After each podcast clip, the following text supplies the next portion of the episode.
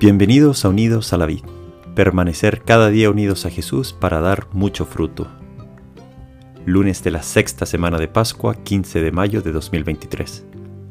Evangelio de nuestro Señor Jesucristo según San Juan, capítulo 15, versículos 26 a capítulo 16, versículo 4. A la hora de pasar de este mundo al Padre, Jesús dijo a sus discípulos, Cuando venga el Paráclito que yo les enviaré desde el Padre, el Espíritu de la verdad que proviene del Padre, Él dará testimonio de mí. Y ustedes también dan testimonio, porque están conmigo desde el principio. Les he dicho esto para que no se escandalicen.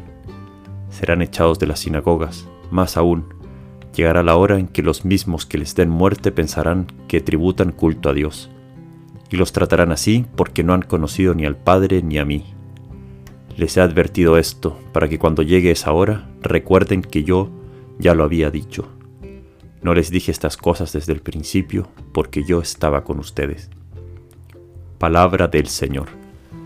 Gloria a ti, Señor Jesús. Uno solo puede dar testimonio de lo que conoce. Dar testimonio es dar atestación o aseveración de algo o de alguien.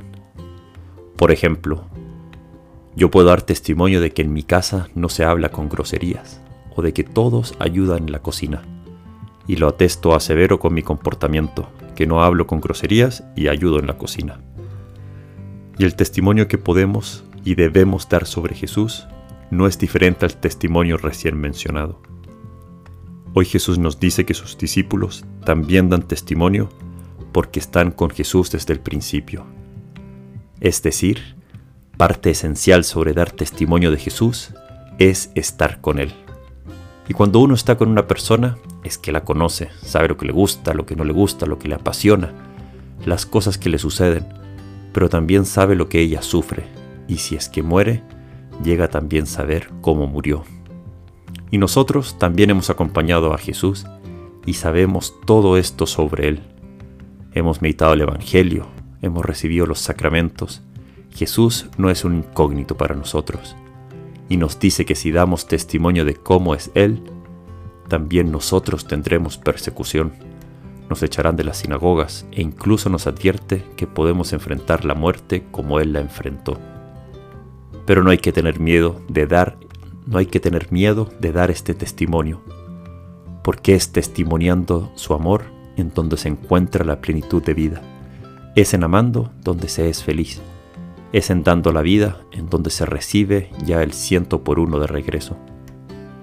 Y si llegaran a haber persecución, odio de gente e incluso la muerte, Jesús nos dice al inicio de este Evangelio que hay que saber que tenemos al Espíritu Santo, al Paráclito con nosotros, quien nos va a dar la fortaleza, la luz para enfrentar todo esto.